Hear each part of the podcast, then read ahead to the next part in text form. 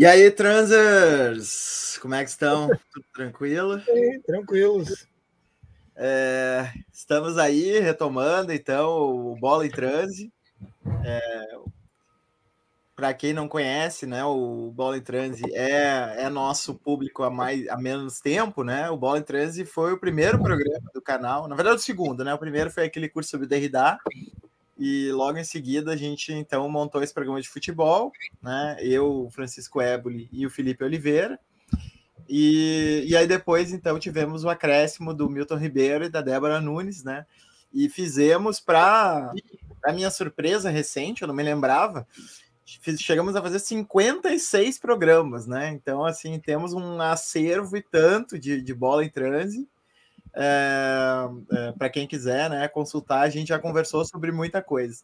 A ideia desse programa é falar sobre futebol e falar sobre futebol é, sabendo que futebol é atravessado por muitas outras coisas e normalmente não é não é verdadeiro isso que eu vou falar 100% das vezes, mas normalmente é, acontece de as pessoas que falam sobre futebol acabarem é, falando bobagem quando vão falar de assuntos transversais ao futebol, né? Então a gente tenta dar. Uh, não sei se a gente entende tanto, muito provavelmente não, né? Do, do futebol em si, mas a gente tenta uh, dar uma compensada do outro lado, assim, uh, apresentando uma outra experiência aí, né? Que não esses, fute... esses programas que são basicamente só piada e, né? E, enfim. É... Bueno, Estou é, aqui então com o Milton, né, da equipe clássica, e o Zé participou de, de várias, uh, várias ocasiões conosco, né, no, no Bola em Transe, uh, sobre vários assuntos. Então. Uh... Zé, liga teu microfone. Tava cachorro latindo. Ah. Então vou começar com o Milton. Milton, e aí, como é que é ser ministro da Educação? Olha, eu vou te dizer uma coisa é incrível. Eu, eu respondo a cada manhã, eu chego aqui, eu respondo mais ou menos umas 10 ofensas pelo Twitter que eu recebo. É Milton Ribeiro, pau no cu, desgraçado, elitista, é, pastor de merda, tudo, tudo que tu possa imaginar, eu, eu recebo, e eu vou lá pacientemente digo, fora Bolsonaro genocida, eu não sou o, o, o, ministro e tal, não sei o que mais. No início, até eu pensei em fazer alguma coisa do tipo Coronel Siqueira e começar a, a, a responder com absurdos maiores ainda. Mas depois, tu sabe que a questão é, esse governo é tão lamentável que não dá nem vontade de, de, de brincar, entende? No início eu respondia, eu respondia com coisas piores ainda, mas depois eu desisti, eu apenas explico, oh, eu não sou Milton Ribeiro, apenas o meu Twitter é arroba Milton Ribeiro, mas eu não sou culpado por isso. Eu nasci assim, com esse nome, e eu sou o melhor Milton Ribeiro do país, ponto. Sendo que a concorrência não está muito, não tá muito acirrada, né? Não tá, não tá, eu ganho fácil. Ô, Milton, Milton, além, de, além disso, é, é, dono da melhor livraria de Porto Alegre, né? E tá gravando dela? Tô, tô aqui na, na, na verdade, no nosso estoque, que é na sobreloja. Assim, nós temos um pequeno mezanino e eu tô aqui em cima. Diz aí pro pessoal qual é a melhor livraria de Porto Alegre. Livraria, melhor livraria de Porto Alegre, livraria Bamboletas, Lima e Silva, 776, loja 3, no Nova Olaria, que vai no ano que vem sofrer uma reforma, mas nós não vamos fechar, nós vamos nos mudar e provavelmente voltaremos porque nós já fomos convidados para retornar. Maravilha, maravilha. Não fizeram mais que obrigação. Zé, e aí como é que tá o Brasil de Pelotas, velho? Ah, tá ruim, né? Mas ainda tá naquela naquela etapa em que na Série B tu ganha três jogos e ganha 12 posições. Então tá ruim assim os, os, os time tá ruim, né? O jogo tá ruim, mas também tá ruim na classificação. Uhum. Então, acho que tá. tô menos otimista que nos anos anteriores. Uhum. Mas é aquela coisa, né? Às vezes são dois, três, três rodadas ok e já sobe bastante. Teve empate com o Vasco agora, que eu acho que foi um bom resultado, né? Semana passada. Cara, Mas é, sim, é, rapidinho só, ainda em cima daquilo que o Zé falou. Não sei se, se tu notaste que nessa rodada, o Cuiabá, na Série A, ele venceu um jogo contra o Santos ontem, né? aliás, sábado, né? e ele subiu, se não me engano, de 15 para oitavo, para sétimo, com três pontos só. Isso. Quer dizer, foi um negócio, quer dizer, tá todo o, o campeonato está achatado, mesmo o, o, Inter e o Grêmio, o Inter essa maravilha entre aspas que está, ele está com 23 pontos, o Grêmio tem 16 com o jogo a menos. Quer dizer, ninguém está afastado de ninguém, né? Esse tá jogo derrubou o Diniz, eu acho. Como? Esse jogo derrubou o Diniz, não? Não sei. Sim, sim, o Diniz caiu. O Diniz, ah, caiu. O Diniz caiu, tá? Não sabia. É, é. Agora, Zé, eu espero não, não, não ter que acompanhar de perto. Assim, o Milton faz menos tempo que acompanhou de perto, né? Mas uh, a Série B parece que está com essa característica bem mais acentuada até, né? Há bastante tempo, né? Essa coisa de que tem um bolo né, muito grande de, de, de, de times né? E as coisas se resolvem por pequenas diferenças, né? É, se esperava que esse ano, com, com os vários grandes na B, fosse ficar um pouco diferente, né? O Botafogo agora acho que engrenou é. e pelo jeito que está jogando, vai parece que vai subir fácil. Os outros é que estão ali peleando, né?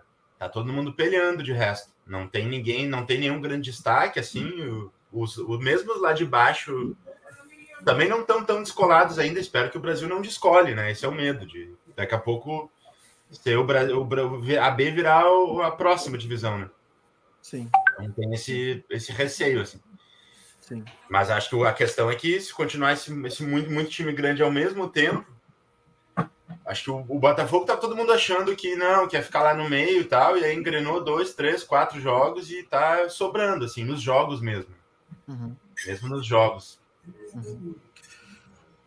Bueno, então tá. Hoje a gente a gente tinha escolhido, aliás, foi o Pandolfo que escolheu, que não tá aqui, né? Então, shame on you, Pandolfo, né? Escolheu o tema e não apareceu para discutir, né?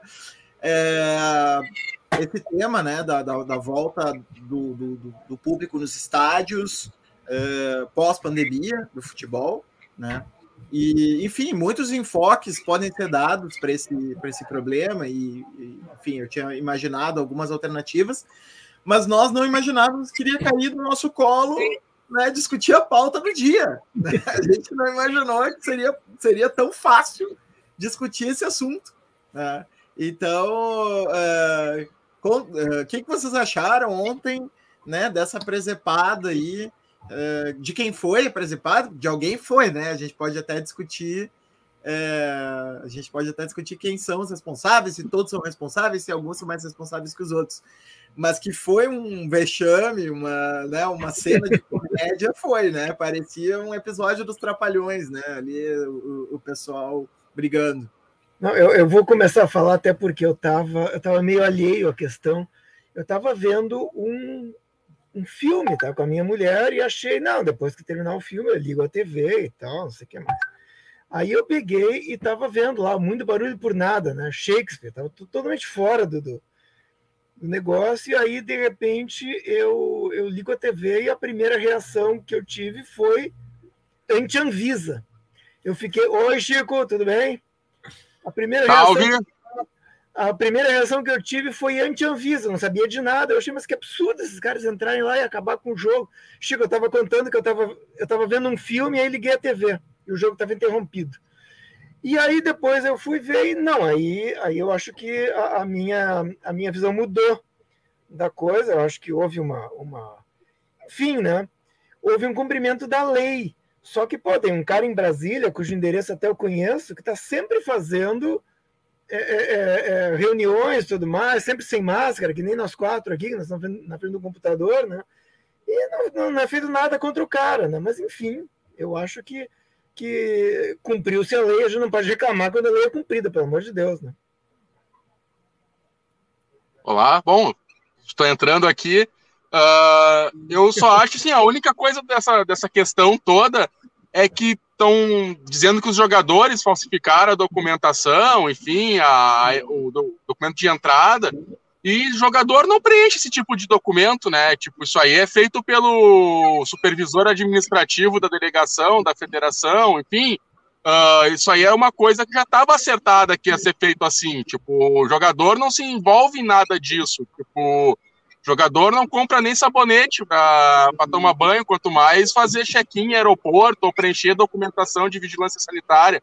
Então, eu acho que é, foi algo de instâncias maiores, né? Foi acertado em instâncias superiores. Isso aí não passa pelos atletas, né? Não é uma decisão dos atletas uh, falsificar o, o documento ali. Agora, Chico, a, a imprensa gaúcha, tu já foi apresentado aqui antes de, de, de, de começar, né? Então, não precisa te apresentar de novo. A imprensa gaúcha, ela teve uma lembrança, né? Da, que também me veio à cabeça, né? Do episódio Gajardo, né? Com, do, do Grêmio, né? Numa semifinal ali, é, em que o Grêmio acabou perdendo para o River Plate, né? E, enfim. Grande noite, que... Hã? Grande noite. É. é.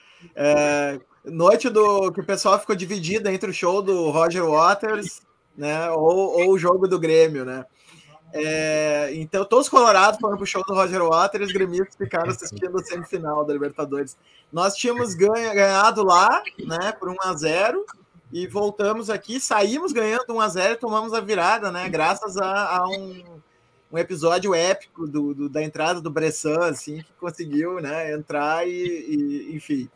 É, mas uh, o Galhardo ele estava ele tava proibido né, de, de, estar no campo e, e esteve né, uh, treinando o time, tá? então foi motivo de muita indignação por parte do Grêmio a total ausência de a total indiferença, digamos assim, à suspensão que o Galhardo teve né, naquela ocasião. Eu não sei se tu acha essa comparação uh, apropriada ou, ou tu acha que não tem nada a ver uma coisa com a outra.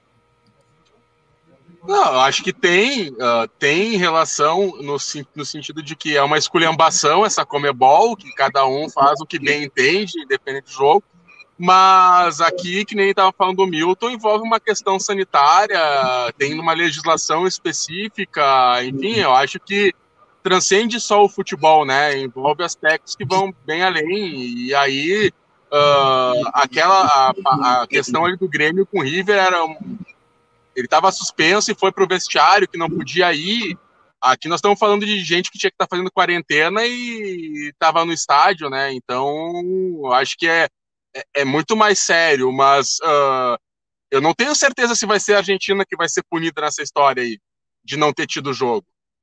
Porque tem os acertos entre a Comebol e os governos ali em relação a, a jogos de, de Libertadores, de Sul-Americana, uh, teve Copa América, envolve eliminatórias. Uh, eu não estou tão certo assim de que é barbada que a Argentina vai tomar um WO por não ter entrado em campo. Eu acho que talvez uh, isso tenha repercussões e desdobramentos que a gente não espere, assim. E aí, Zé?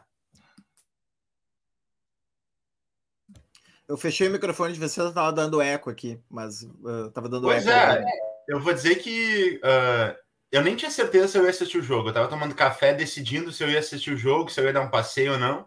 E aí, quando começou a confusão, eu fiquei para assistir. Porque aí também eu, eu acho divertido também a, aquela coisa assim do, de como os jogadores se relacionam, né? O Messi, de uma forma ou de outra, acabou sendo uma, uma figura muito importante, né? Então, o jeito que. Uh, uh, a importância que ele estava tendo ali nas discussões, estava achei divertido. Pois é, eu, eu, concordo com vocês, assim, embora uh, eu não veja tanto sentido no protocolo em si, porque todos os jogadores muito provavelmente estavam almoçando juntos, jantando juntos, dormindo juntos, em concentração dentro de ônibus, né? Então, uh, uh, parece que me parece que foge um pouco da, de uma racionalidade mais objetiva, assim, o, a função de tudo.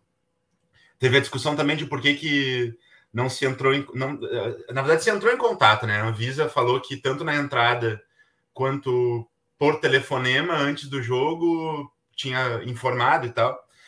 Uh, mas o que eu acho que o que foi mais pitoresco foi a questão da entrada no dentro do jogo, né? Se brincou bastante com o personagem da grande família que que invadiu o campo, acho que ficou um pouco mais essa marca dessa esculhambação mesmo, né? Dessa bagunça generalizada de um jogo que tem cinco minutos e ele é interrompido, ninguém sabe muito bem por quê. Né? Eu gostei muito da roupa também do, do, do, agente que entrou, dá, dá um pouco, destaca um pouco mais, né? Essa confusão total, assim. Mas no, aí, aí, aí, também foi bom para perceber que, que quando não teve o jogo, eu descobri que eu queria ver o jogo. Né? Então, acho que ainda é um jogo que chama a atenção, né? Que puxa um pouco, um pouco isso. Acho que uh, principalmente pelo Messi, né? Por um, por um jogador que, que teve essa importância toda e que está em fim de carreira. Então, eu acabei percebendo com a tristeza quando ficou determinado que não ia ter, que eu queria ver o jogo. Que esse era um jogo que eu, que eu de fato queria ver, assim. Muito curioso como que vai ser esse, esse jogador no final da vida, assim, para onde que ele vai se deslocar, se ele vai trocar de lugar no campo, se ele vai... Como é que ele vai achar um espaço de jogo, né?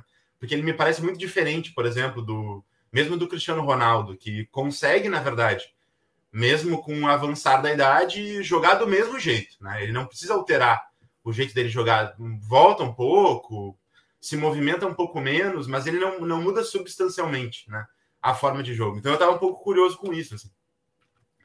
E aí quero ver também como é que vai ser essa a ideia de que uh, a abertura dos estádios no Brasil, né? Que também já está pipocando, que vai retornar, talvez esse ano ainda, né? O Beira Rio aparentemente está dizendo que não vai valer a pena, então que não deve abrir para público.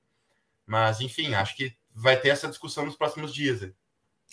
É, o problema que eu acho aí é que todo esse tratamento da, do retorno do futebol foi obviamente uma gambiarra, né, gente? É, é, ainda mais aqui no Brasil, né?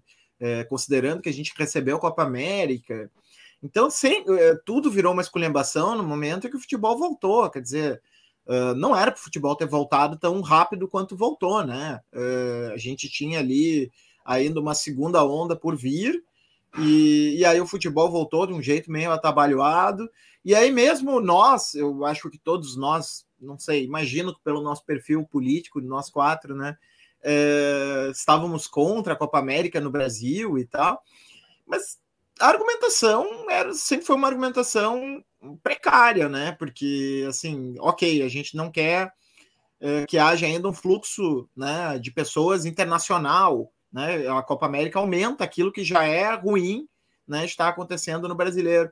Mas bem ou mal, essa coisa dos jogadores estarem ali, né? Convivendo, a hipocrisia da máscara uh, no banco de reservas, tipo, é óbvio que estava todo mundo sem máscara no vestiário, né? E aí os técnicos botam a máscara no queixo, botam a máscara na cabeça, né? E, e umas coisas totalmente sem pé nem cabeça.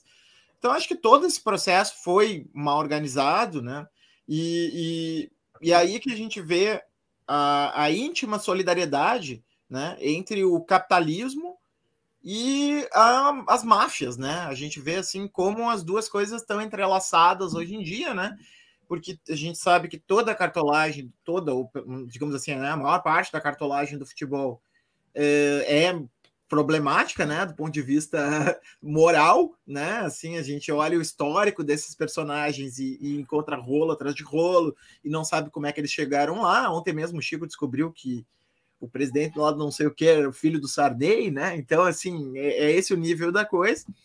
É, então, esse, esse, agrupamento mafioso de um lado e do outro lado os negócios que precisam continuar andando, né, essa, essa pressão pelo retorno de um sistema que não comporta uh, ser desacelerado. Né? A gente viu assim uh, o quanto a desaceleração uh, produz choque né, no capitalismo, né? porque houve ali imediatamente uma coisa do tipo, não, nós não podemos parar de forma nenhuma e tal. Né? Então, acho que essa, esse retorno atabalhoado do futebol desorganizado foi bem representativo desse, desse conluio aí, digamos assim, né?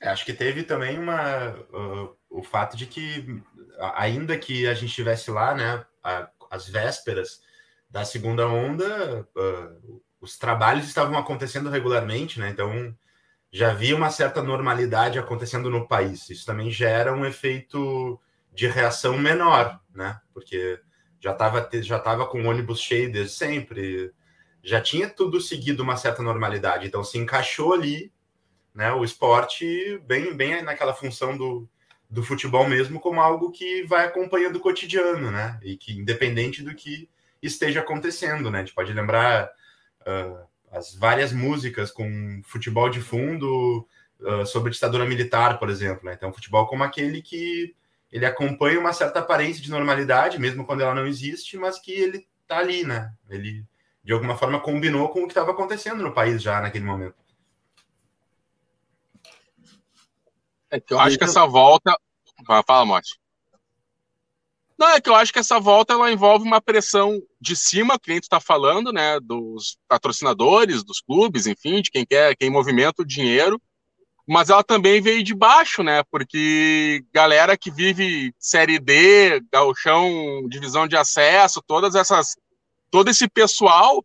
Uh, e aí a gente está falando de. Uh, quando a gente fala lá de cima, a gente está falando de, de alto rendimento, de gente que tem, tem dinheiro, né? Mas essa galera vive, de salário mínimo, né? E aí tu imagina, uh, já vive em condições precárias de treinamento, aí vai ficar sem treinar, sem jogar um ano e meio.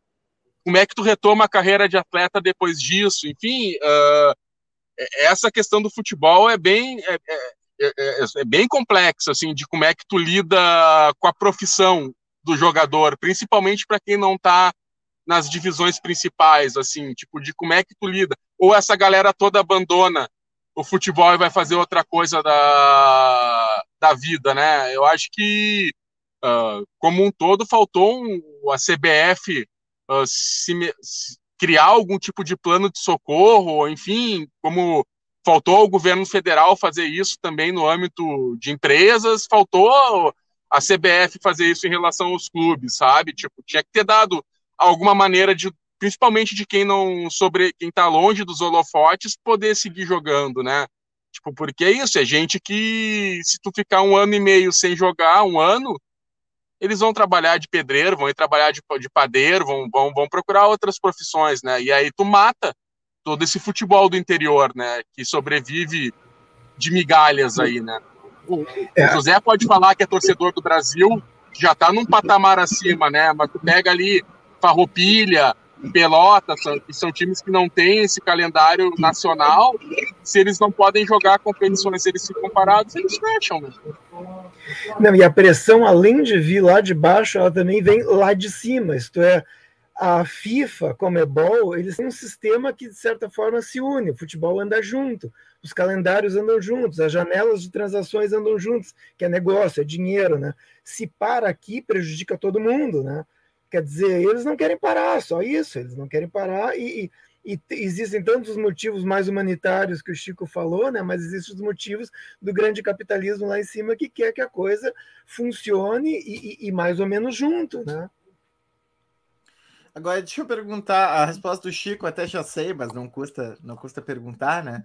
É, durante a pandemia, a gente não teve programa, né? Então, é, o que eu queria perguntar para vocês é, vocês curtiam ver aqueles jogos que passavam, né? Que eram jogos antigos e tal, né? Porque se eu não estou enganado, eu e o Chico temos uma divergência aí, né? O Chico não curtia, né? Depois tu confirma ou desconfirma, Chico. Talvez eu possa estar com a memória uh, descabida, mas uh, eu, eu gostava muito de assistir, né? Eu adorei assistir toda a Copa de 82 ali do Brasil, que eu nunca tinha visto os jogos inteiros, né? Uh, Copa de 70 eu já tinha assistido os jogos inteiros e tal. Uh, alguns jogos históricos do Grêmio, né? Realmente aquele time do Filipão jogava muito, né? Então foi legal para fazer a comparação assim com o time atual, não atual, atual de 2021, né? O, ali nosso pico ali por 2017, 2018 ali, 2016 ou 2018. Uh, os tipos de futebol diferentes. Então eu gostava dessa dessa experiência de ver jogos antigos, né? Ver jogadores assim que a gente não não via faz tempo, né? Tipo, sei lá, Djalminha, né? Evair, Edmundo, né? Jogadores assim que, que já faz um tempinho que abandonaram o futebol, hoje são comentaristas, muitos deles. Então, é... Milton, tu curtia? Olha, eu obviamente curtia, mas eu sou um, eu sou um apreciador dos vídeos de, de futebol do YouTube. Quer dizer, eu ontem, para vocês terem uma ideia, eu estava procurando jogos de Cruyff no Feyenoord. Nem sei se é assim que se diz o nome do, do time, tá? Mas tudo bem. É lá o adversário da Ajax na, na, na, na Holanda, né? Estava buscando porque porque eu li em algum lugar que o que o Cruyff recuou seu posicionamento, já fazendo um link com o que o link disse, né? É, é, se o Messi vai mudar o, de posição em algum período da vida dele, pô, o Cruyff recuou violentamente no final e, e, e, transformou o time no campeão da Holanda. Quer dizer, ajudou muito com 36, 37 anos. Então eu sempre fui desses que. que esses dias eu estava vendo um Flamengo 4, Grêmio 3, que o Renato agrediu um jogador do Grêmio, foi expulso numa Copa do Brasil e que parece que depois o Grêmio veio aqui virou a Copa do Brasil e ganhou deles depois desse 4 a 3. Eu não me lembro nem que ano foi, mas um jogo sensacional, admirável, assim, eu gostei muito de ver o jogo. Acho que foi 93. OK. Foi, acho que foi 93 e o, e o Gilson Cabeção fez o gol do Grêmio no jogo de volta aqui no, no, no Olímpico. É, não, olha, não sei que ano foi, mas foi um jogo admirável, sensacional o Renato completamente fora de si, agredindo eh, o jogador do Grêmio, tendo que ser contido por companheiros, uma loucura completa. Fiquei vendo fascinado. Então eu acho, Chico, que bom, se eu já vejo no YouTube, tu pode imaginar se eu ligo a TV e encontro, digamos, o Falcão jogando um jogo inteiro, eu sou capaz de passar tarde ali. Ah, para mim, eu vou dizer que para mim eu vou concordar mais com o Chico, eu acho. Uh, o futebol para mim é assim, ó, quando uh, eu lembro que eu era criança, se eu me acordava no pesadelo, eu ligava a televisão. Então, o futebol para mim ele é uma coisa de conexão com o tempo de agora, com uh, o jogo que está acontecendo agora nesse momento. Eu gosto de ver jogos antigos, mas aí é no momento que eu determinei para isso. Então, eu peguei uma cerveja, escolhi o, o horário específico e aí eu vou procurar um jogo dificilmente eu vou estar tá zapeando na net, vai estar tá passando um jogo antigo e aí eu vou parar para ver esse jogo naquele momento. Então eu acho que para mim uh, esse, essa coisa assim dos jogos clássicos, grandes campeonatos, ela tá mais, ela exige uma certa preparação assim de absorver, de estar tá viajando para assistir e tal. Eu não assisti muito desses assim que estavam passando nos, nos canais da net diretamente. Ah, eu, eu assisto se for assim, ah, semifinal da Copa de 82. Ah, tipo, França e. França e Alemanha, né? Que é o, tipo, foi um dos grandes jogos, enfim, Copa de 70. Aí eu assisto, paro, assisto com o maior prazer. Agora, entre ver, por exemplo, um Baguá, para quem não é do Rio Grande do Sul, é o grande clássico de Bagé, o Grêmio Bagé e Guara, contra Guarani de Bagé, e assistir o VT da final do Paulista de 99, lá, Mirandinha e Túlio Maravilha contra Maurílio e Evair, eu vou pro Baguá, não tenho a menor dúvida, porque é, eu, é jogo que eu não sei o resultado. Esse jogo que eu sei que tu sabe o resultado e que é um time meio meia boca, não, eu não assisto de novo. Aí eu prefiro fazer outra coisa, investir meu tempo em. É que eu gosto da disputa. Se tu já sabe o resultado da disputa, só vale a pena assistir se é uma coisa muito esteticamente relevante, assim, ou como disputa. Senão, não tem muita graça, né? Agora, um, um comentário sobre a, a, esses jogos, né? Porque foram passando várias Copas, né? E, e eu, eu só vi duas, né? Eu via de 98 e eu via de uh, 82, né? Uh, 70 eu já tinha visto, uh, as mais recentes, enfim, né? Estão na memória. 98 eu já tinha 18 anos, então já, já vi os jogos e tal, mas tinha me esquecido. E, e, existe uma certa opinião, que eu acho que tem fundamento, né? De que a, a seleção de 98 está para de 94, como a de 2006 para de 2002, né? Ou seja, eram seleções melhores, mas que acabaram naufragando por, por causa da, né, do, enfim, né, de problemas inclusive problemas de gestão de grupo e tal, né? Da, digamos assim, os jogadores deitaram nas cordas e, e, e, não, não se dedicaram o suficiente, né? Isso é muito claro em 2006, né? Que acho que foi o, o último grande time do Brasil, né? Que era para ter sido um time nível 82 ali, nível 70, né? E, e na verdade acabou não sendo. É, mas eu Acho que tu tá sendo injusto com 98, Mocha. 98 não, o Brasil jogou bem, ele só teve a questão do Ronaldo ali na final, que é uma coisa que tu não tem muito como prever, né? Ou, ou, ou jogar, ou contornar, né? Então, eu, eu vou, vou, vou discordar de ti, Chico. Eu, eu, eu achava que a seleção tinha jogado melhor, né? E olhando os jogos, eu fiquei com muita impressão de um time inorgânico, assim, de um time totalmente dependente de explosões individuais do Ronaldo ou do, né, ou de algum do, do, dos jogadores ali, do Leonardo, do, do, do Rivaldo, né, do é, Denilson já jogava ali, né, também. Então, eu, eu não sei, eu ficava com, eu fiquei com a impressão de que jogou menos do que eu, do que eu imaginava. Que inferno. Enfim, vamos falar de Grêmio e Inter, né? A gente passou meia hora aí, vamos, vamos falar Grêmio e Inter e Campeonato Brasileiro, né? É, deixa eu, eu, primeiro fazer uma rodada aqui com vocês o seguinte. É, antes de entrar em Grêmio e Inter, né?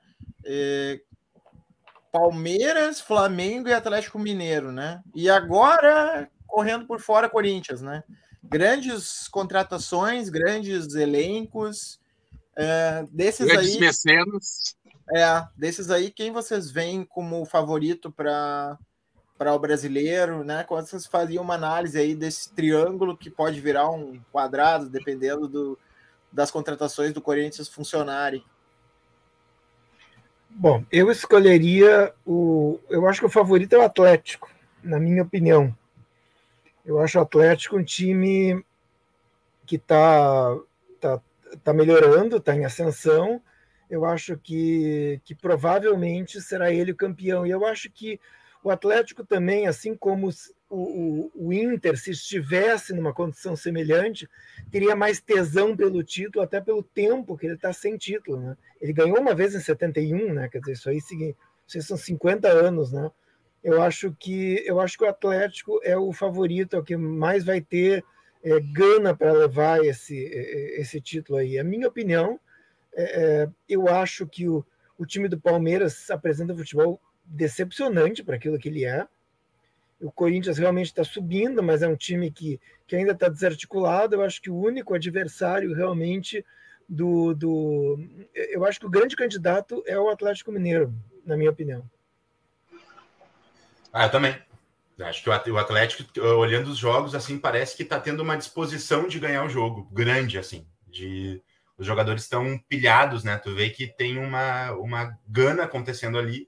A gente falou até no, no Atos em alguns jogos do Grêmio que o, um, um pouco do que parecia estar tá faltando no Grêmio, uh, no Atlético, assim, tá sobrando, né? Às vezes o jogo já tá controlado, tá ali 2 a 0 e tu vê uma, umas esticadas, uns jogadores se atirando em lances que não eram, em que aquilo não seria tão necessário, então acho que tem uma disposição um pouco maior. O Flamengo parece que, uh, na verdade, em outros momentos pareceu, e o Flamengo ganhava, né? Mas o Flamengo às vezes me parece estar tá meio cansado, assim. Um time meio que ganha porque tem muita habilidade, porque tem um toque de bola muito bom, mas parece uma, não, não parece algo que vá se manter organicamente por muito tempo. E o Palmeiras eu nem sei se é tão bom assim. Às vezes eu olho o time do Palmeiras e me parece um time uh, já uma escala abaixo desses dois, assim, de, de Flamengo e Atlético. Então ele, ele teve, né, durante os últimos, últimos anos todos, disputando grande parte dos campeonatos, mas ele, eu não vejo no Palmeiras, assim, um time que, que pareça próximo do que é do que, é, do que é Atlético e Flamengo. E o Corinthians acho que é uma, um chute, né? Não tem muito como saber, é uma aposta que vai funcionar, que as peças vão encaixar, e aí acho que campeonato no meio, muito improvável que vá do nada ter uma grande ascensão, se manter uma grande ascensão, com o jogador chegando, acho pouco provável. Assim. Ah, eu também acredito que o Atlético Mineiro vai ser o campeão, até porque quem nós gremistas sabemos como a relação do Renato com o Campeonato Brasileiro. Uh, vai chegar algum momento ali da temporada que o Flamengo vai, que ele vai começar a poupar quando ele tiver que viajar para Fortaleza, já não vai o time inteiro, nem ele.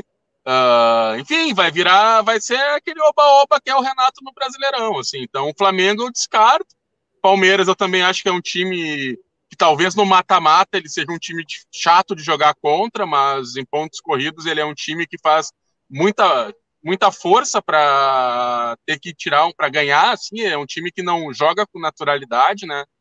E o Corinthians, eu também acho que nem o Zé falou, é, é, contratou quatro caras agora aí que vai ter que ver como, como encaixa, mas eu acho que dificilmente vai ser candidato a título. Ele vai ele vai disputar a vaga na Libertadores, vai crescer, vai se consolidar ali no topo, mas eu acho que nem, nem chega perto de, de Atlético, Palmeiras e Flamengo.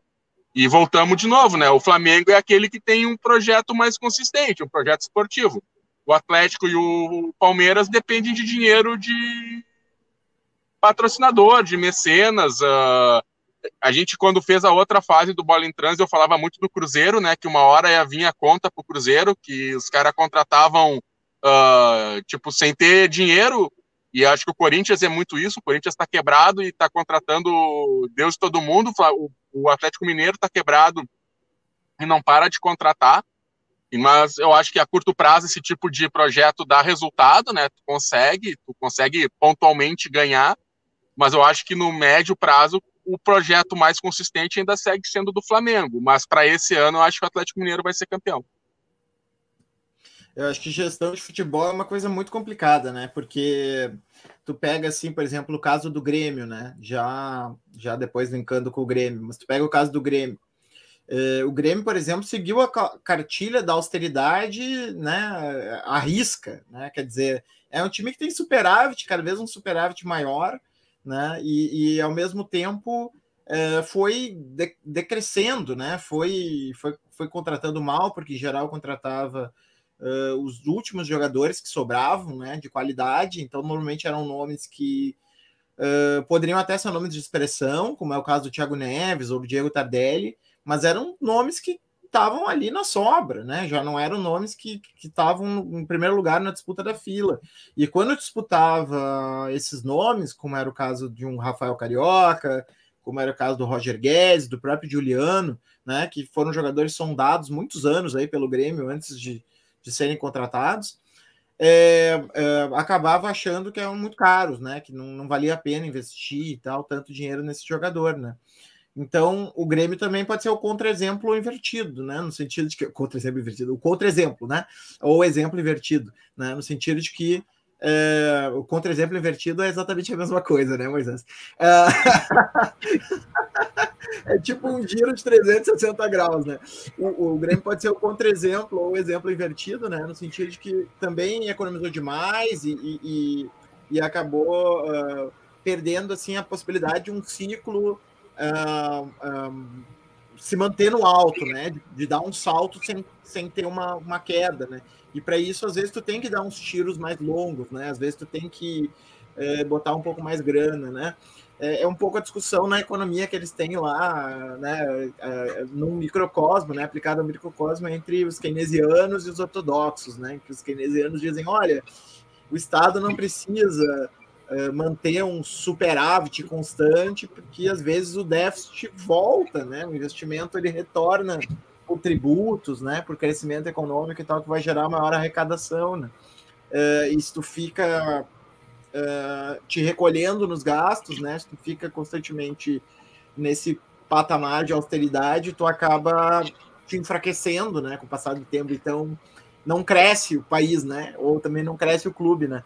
Então a, a, a gestão do futebol parece que tem uh, a necessidade desse difícil equilíbrio, né? Entre de um lado continuar sempre investindo, né? E, e, e para que o time continue vencedor, e do outro lado manter as contas em dia, né? Então é, não é não é fácil mesmo, né? Porque uh, a gente pega o exemplo do, do, do, Atlético Mineiro, por exemplo, né? O Atlético Mineiro é um time que tem essa participação, né, do BMG é, e, e, acaba, por mais que, por mais que não não tenha desde a Libertadores, depois ganhou uma Copa do Brasil, né? Depois da Copa do Brasil não tenha ganho, ganhado, né, grandes títulos, ele ficou ali num patamar razoável e agora de novo já está, né, em cima, não passou pelo mesmo tipo de problema que que o Grêmio, né, que saiu do topo para o rodapé, né, ou mesma coisa o Inter, né, aconteceu também isso quando, quando caiu, né, então uh, acho, acho isso bem complicado, assim, né, e, e só para dizer também que, bom, não, não de, depois eu falo, né, mas eu, eu, eu acho o, Palmeiras forte, tá, eu não, não acho que vocês é, subestimaram aí o, o Palmeiras, é, acho que o Palmeiras não, não mostra um grande futebol, assim, né, no sentido plástico, mas ele, ele é um time muito eficiente, né? E um time que tem armas uh, muito fortes e diversas, né? Assim, tem o Rafael Veiga, né? Tem o Dudu uh, voltando agora, né? Acho que tem, tem, tem potencial para incomodar. E, e, mais até do que Flamengo e Atlético Mineiro, tem um plantel enorme, né? Então, enorme. Uh, tem pra, pra, praticamente dois times o, o, o Palmeiras, né? Então acho que também isso é uma coisa a ser levada em consideração. É, eu gostaria de, de, de, de colocar aí para consideração da, do lado esquerdo da tela, a ala gremista aí, o Moisés e o Chico, né? É, porque me pareceu que o Grêmio nos últimos tempos esteve muito ao sabor das propostas, assim. Me parece que o Grêmio vendeu todo mundo que podia dar dinheiro, manteve um time que, eu, inclusive, falava para meus amigos, olha, um time que tem quatro jogadores titulares que completarão 36 anos no segundo semestre, como Maicon, Jeromel, Rafinha e Diego Souza, esse time não vai conseguir ir longe no brasileiro, porque esses caras vão acabar saindo do time e tudo mais. E o Grêmio, ele vendeu, evidentemente, os mais cobiçados, aqueles que, que geravam mais dinheiro, e não, e não se preocupou muito em, em, em, em repor os caras, e acreditou muito né, na, na base, né? que eu não sei, é, eu fiquei olhando assim de longe o, o Grêmio e na verdade estava torcendo pela tragédia, óbvio, né? Mas eu acertei muito, certo? E outra coisa que, que, que eu gostaria de considerar é o seguinte: eu acho que o Chico está dentro de um carro, né? É, eu tô dentro do carro, tô saí do, do meu do restaurante e vim no carro para poder falar. Não, não, e muitas vezes eu noto que eu estou olhando pelo espelho retrovisor, eu estou à espera do trem também, né? Eu, acho que tá de, eu acho que você está com medo de alguma coisa. O, o, o, o, Milton é dono do, da melhor livraria do estado, né? E o Chico é o dono do melhor café do estado, né, Chico? E aí, em vez de tu fazer um marketing... Cara, isso café, fica por tua conta, né, meu? Eu não vou ficar é. aqui falando que é o melhor café do estado, porque eu... Lecker Café. Tá sendo muito prepotente. Está, se você está descendo a terra, né? Se você está descendo a serra em direção a Porto Alegre, quando você chega lá na altura de Bom Princípio, você pode dar uma paradinha né, e tomar um expresso. Se você não estiver dirigindo, pode até tomar um chopinho né, no Lecker Café, né? E ainda vai encontrar esse simpático, é, né, simpático comentário né, para lhe atender. Fala do Grêmio. É, nós somos um dos poucos, um dos poucos programas que temos o dono da Bamboletras e ministro da Educação ao mesmo tempo, né, cara? Uma celebridade que é, bomba é, no Twitter, ele tá sempre no Twitter ali respondendo os comentários que. Essa, essa foi a primeira piada do, do, do programa. Ah, é, então eu tô atrasado, desculpa, perdão, perdi o trem. O trem tá vindo. Uh, não, o do Grêmio, Milton, eu acho que o Grêmio ficou muito à mercê do que o Renato queria. Uh, faltou. O Grêmio não teve um planejamento de futebol, não teve alguém que pensou o futebol do Grêmio. O Grêmio foi indo a mercê, foi indo uh, conforme a banda tava, conforme o Renato queria, o Grêmio ia atrás dos caras. Quem trouxe o Renato, o Diego Souza foi o Renato, quem trouxe o Rafinha foi o Renato, uh, quem insistiu no Tardelli foi o Renato, quem, enfim, eu acho que o Grêmio uh, pode, o Grêmio pode errar nas contratações que está fazendo aí do Compaz e do, e do Vila Sante. Mas eu acho que assim, esse é o perfil de jogador que tu tem que procurar. É jogador de seleção sul-americana com menos de 24 anos, 23 anos, que tu consiga formar ou terminar de formar aqui e vender para fora. O Grêmio teve, vendeu muita gente boa, mas botava no lugar ia buscar uns cara velho. Tipo, o Grêmio não não pensou no futuro, o Grêmio pensava naquela temporada. Então, gastou, agora saiu aí um levantamento, o Grêmio só em rescisão. Esse ano está pagando quase 30 milhões de reais em rescisões. Ano passado, quando o Grêmio não tinha. Estava uh, em dúvida em relação ao Jean-Pierre, as opções do Grêmio foram Thiago Neves e Robinho. Dois caras que são caros e são velhos. Então, assim, uh, essa ideia do cascudo, que o Renato gosta muito, assim, eu acho que foi uma das coisas que acabou uh, envelhecendo o grupo, como o Milton diz, mas ao mesmo tempo foi tu torrando dinheiro em cara velho que não te dá retorno algum, assim. Então eu acho que o Grêmio hoje está pagando um pouco o preço disso, porque investiu em e tem uma outra questão que eu acho que afeta bastante o Grêmio, que é a questão deles terem tido, do, do elenco ter tido um surto de Covid ali depois do, do gauchão, E, enfim, eu, eu gosto bastante de acompanhar esporte, eu gosto bastante de NBA, futebol americano, assim, e, enfim, vários estudos feitos lá nos Estados Unidos indicam as sequelas que o Covid traz para o atleta de alto rendimento, né? O quanto tu, tu demora para poder voltar àquele patamar que tu tinha, né? O cara, o Fournier, que é o armador da seleção francesa de basquete, ele teve Covid e ele falando que a sensação que ele tinha quando voltou a jogar era a sensação de quem tinha tido uma concussão, de quem tinha tomado uma pancada na cabeça. Então, tu é, é uma coisa que, que eu acho que tem que ser considerada, e aí, no caso do que o Milton está falando, principalmente um cara que já tem uma idade avançada, que para ele poder se recuperar fisicamente, tá no, no auge físico, isso aí interfere bastante. Assim. Então, eu acho que o Grêmio, o que o Grêmio está vivendo hoje é um somatório de coisas, uh, de muitas coisas erradas em termos de gestão de futebol, mas que foram agravadas por circunstâncias que é o, tipo, que é o caso da Covid, assim, uh, pós-título do gauchão, né? Ele perdeu muitos atletas e acho que isso aí afetou bastante também o rendimento da equipe como um todo. Acho que, acho que o Grêmio teve três momentos, né? Uh, tá tendo três momentos e durante a gestão Romildo e, e, esses momentos acabaram um atropelando o outro, assim, né? E perturbando um pouco um planejamento do futebol que, uh, digamos assim, seria prioridade do, do Romildo, né? Primeiro momento é o momento do Roger ali, né? Um momento em que se tinha uma ideia de, de uh, digamos assim, ó, como é que eu vou dizer essa palavra? Cientifiz, cientificação, sei lá, né? uh, transformação nos, dos, dos, departamentos do futebol em uh, departamentos mais científicos, né? Baseados em análise de dados, mapa de calor, né? Pesquisa de jogadores, né? Com, com análise e tal. Quer dizer, uma coisa menos intuitiva e mais racional, né? Então o Grêmio ia pra um, foi para um padrão uh, um padrão mais científico, né? Inclusive no seu modo de jogar, né? Tinha um modo de jogar uh, muito fluido, mas assim que a gente via que era muito organizado taticamente, né? Com alguns problemas, mas ainda assim uh, funcionando assim. Mas aí o Grêmio tinha que lidar com o seu jejum, né?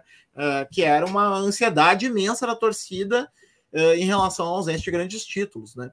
E a gente sabe o quanto isso atrapalha todo e qualquer trabalho, né? Então, talvez a gente pudesse ter continuado ainda aquele ano, ou talvez mais um ano até com o Roger, até que ganhasse um título, mas a torcida estava sem paciência para esperar, então cada título perdido era uma catástrofe, né?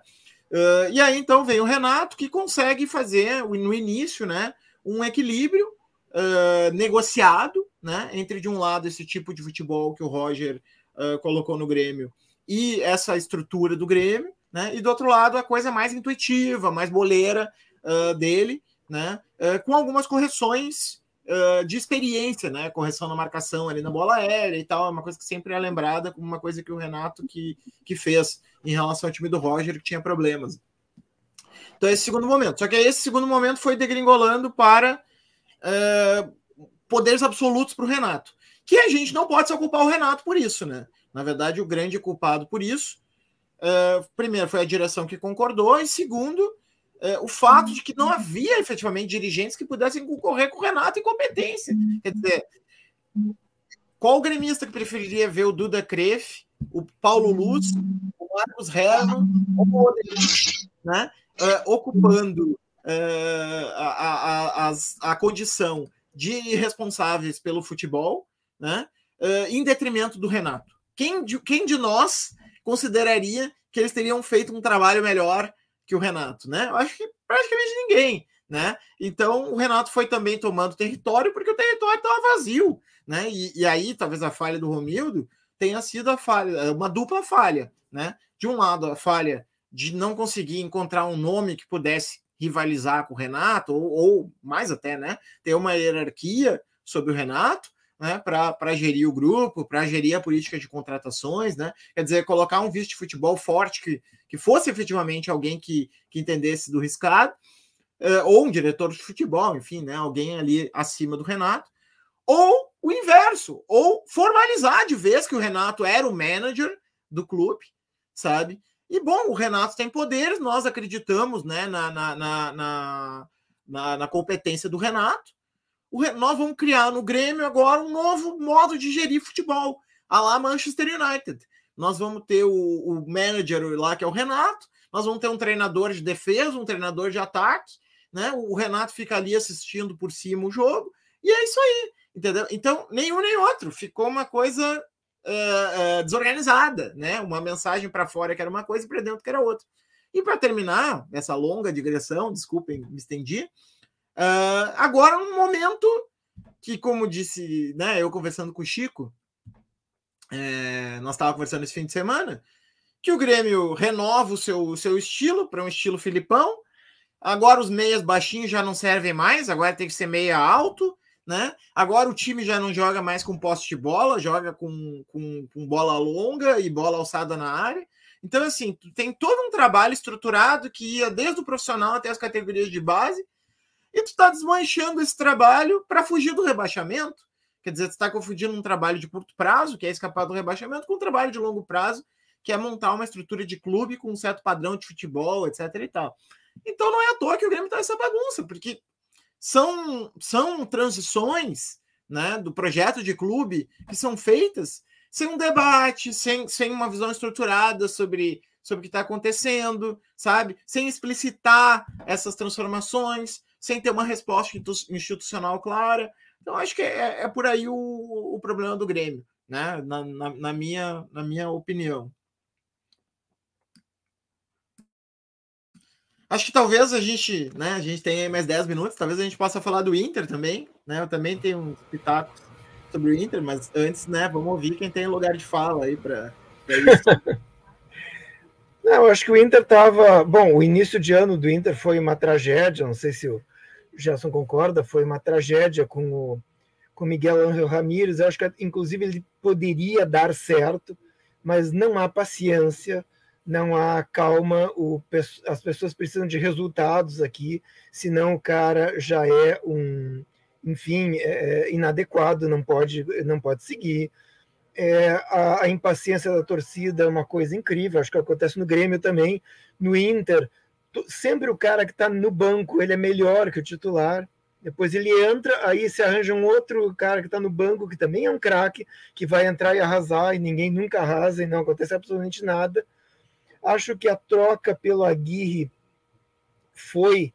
Não é nenhum grande técnico, não é nenhuma maravilha, mas é um cara que entrou com bom senso, controlado. Ele não fez algo, como tu disseste agora a respeito do Filipão, de transformar o, o, o time totalmente.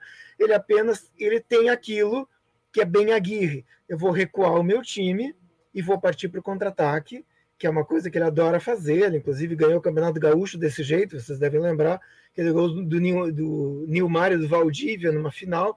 Ele, ele realmente é o cara do contra-ataque e ele não nega isso, está fazendo isso, meteu quatro no Flamengo, só, só nesse estilo, só contra-ataque.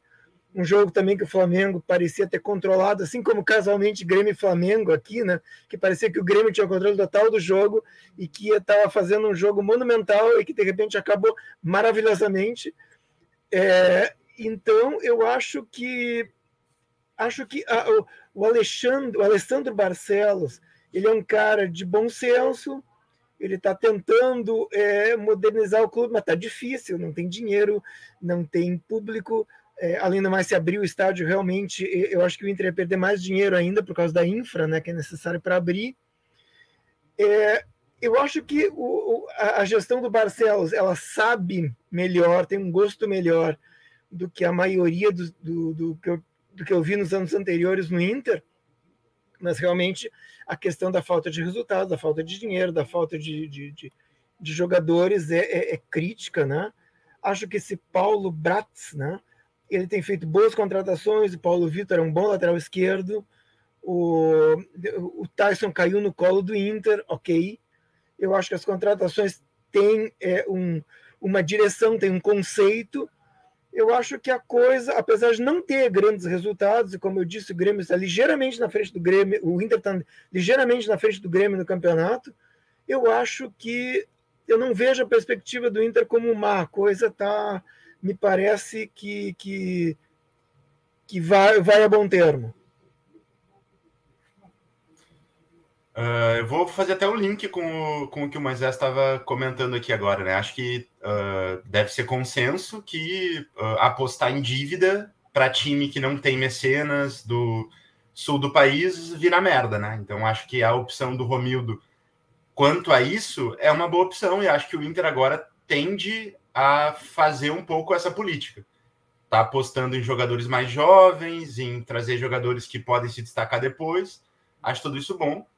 Acho que no caso do Ramires, isso que o Milton comentou da torcida pegou muito, né? Porque uh, mesmo antes, né? Mesmo com o Kudê, a, a crítica da torcida estava muito forte, estava muito uh, esmagadora, assim, e, e, e, no Inter, de fato, isso está pegando nos últimos tempos.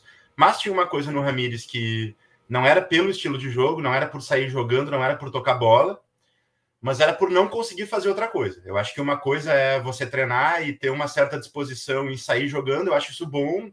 Um time precisa conseguir sair de uma situação de aperto e tal, mas sempre, sempre não é possível que contra qualquer adversário, em qualquer circunstância, essa seja a melhor solução. Então acho que tinha essa, digamos, uma certa teimosia assim em fazer exatamente a mesma coisa em toda saída de bola em todos os jogos, que não tinha como dar certo já não teria como dar certo num time grande, mesmo pensando num Atlético ou Flamengo, né? E eu lembro do Diniz, mas acho que no caso do Inter era ainda pior, porque era uma saída de bola que tinha esse objetivo, mas mal feita. Então, uh, tu não via isso se transformar em uma situação de ataque. Tu não via o Inter sair de uma situação de pressão com a bola e lucidez, serenidade. Era sempre uma saída de bola que podia funcionar, mas o meio que recebia recebia atabalhoado, recebia sem muita opção, não tinha ninguém passando. E aí eu acho que essa transição para o time do Aguirre, sobretudo com Yuri Alberto, é uma boa alternativa. Yuri Alberto pode não ser o melhor jogador do mundo, pode finalizar mal em muitas situações, mas para uma situação de contra-ataque, ele é ótimo. Ele sabe correr com a bola em movimento, né? Ele sabe conduzir a bola em movimento. Não é só pegar na frente correndo loucamente. E o Tyson, embora não seja mais o Tyson da correria, tu vê que ele, ele arruma o corpo para levar a bola olhando para frente já.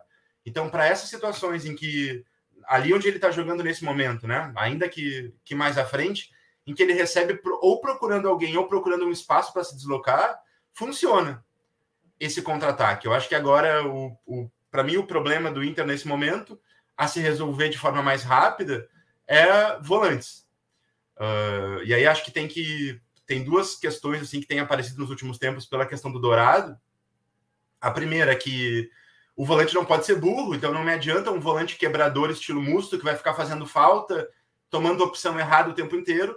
Mas um dos volantes, fazendo o trocadilho com o, com o nome do programa, ele tem que ter um parafuso a menos. Um dos volantes, ele tem que, fora da situação de agressividade do jogo, ele tem que tomar essa posição de de, de dar grito, de fazer falta, de ter uma, um, algum, algum nível de explosão.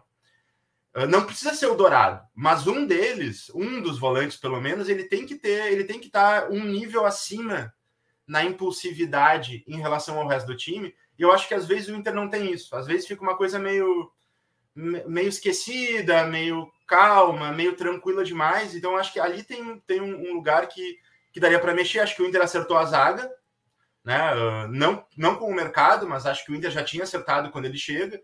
Então, se ele daqui a pouco, se ele fecha nessa lateral, o Paulo Vitor também, a zaga está acertada. Acho que o Yuri Alberto na frente é isso, fechou, vai ser ele. Não vai mudar, não vai voltar o Guerreiro e trocar. Então, o Inter tem, tem uma definição. Tyson é definição também. Então, não tem mais tanta coisa para pensar, né? Acho que agora é dar tempo ao tempo e ver o que, que vai acontecer. Mas o time é esse. O time é médio, médio para ruim, mas é esse aí meio que tá. Acho que essa definição aí já tem. O, o Palácios não é bom jogador, né? Ele não é craque, ele não vai despontar e virar um gênio. Então, eventualmente, ele vai entrar, vai cadenciar o jogo ali, mas é isso. Acho que o Inter, uh, pro bem e pro mal, uh, fechou, né? Fechou nisso aí que se tem nesse momento. E acho que não é tão ruim também. Vai ficar ali meio de tabela, Libertadores, né? Porque agora são 98 times que sobem, então acho que já tá ok, assim. Então tá, estamos aí com 59 minutos e 59 segundos, que já passou, é claro, né? Enquanto eu falava. É, o programa tem uma hora, né? Fica aí o convite para a galera que não conhecia o programa é, acompanhar, né? Nós vamos fazer encontros quinzenais nesse horário, né? É um programa diferente da programação do Transe, que é uma programação em geral noturna, né? Nesse caso será diurno, porque, enfim, né? A hora do futebol também é muito essa hora do almoço e tal. Então a gente a gente vai fazer esse programa a cada, a cada quinzena. Ele é transmitido no Facebook, no, na página Bola em Transe, né? E no YouTube, no nosso canal Transe. Uh, que se vocês não curtem uh, e seguem ainda, né, façam um favor, tomem vergonha na cara e, e, e sigam aí, né, para acompanhar o que a gente produz. Uh, quarta-feira, para quem está nos assistindo depois, quarta-feira a gente vai ter um papo sobre a, a micareta fascista, né, do, do 7 de setembro, então ficam convidados aí para pintar de novo no canal. Valeu, Zé. Valeu, Milton. O Chico caiu, mas já tá, já estamos no fim. Então vamos nessa, né? Tchau, galera.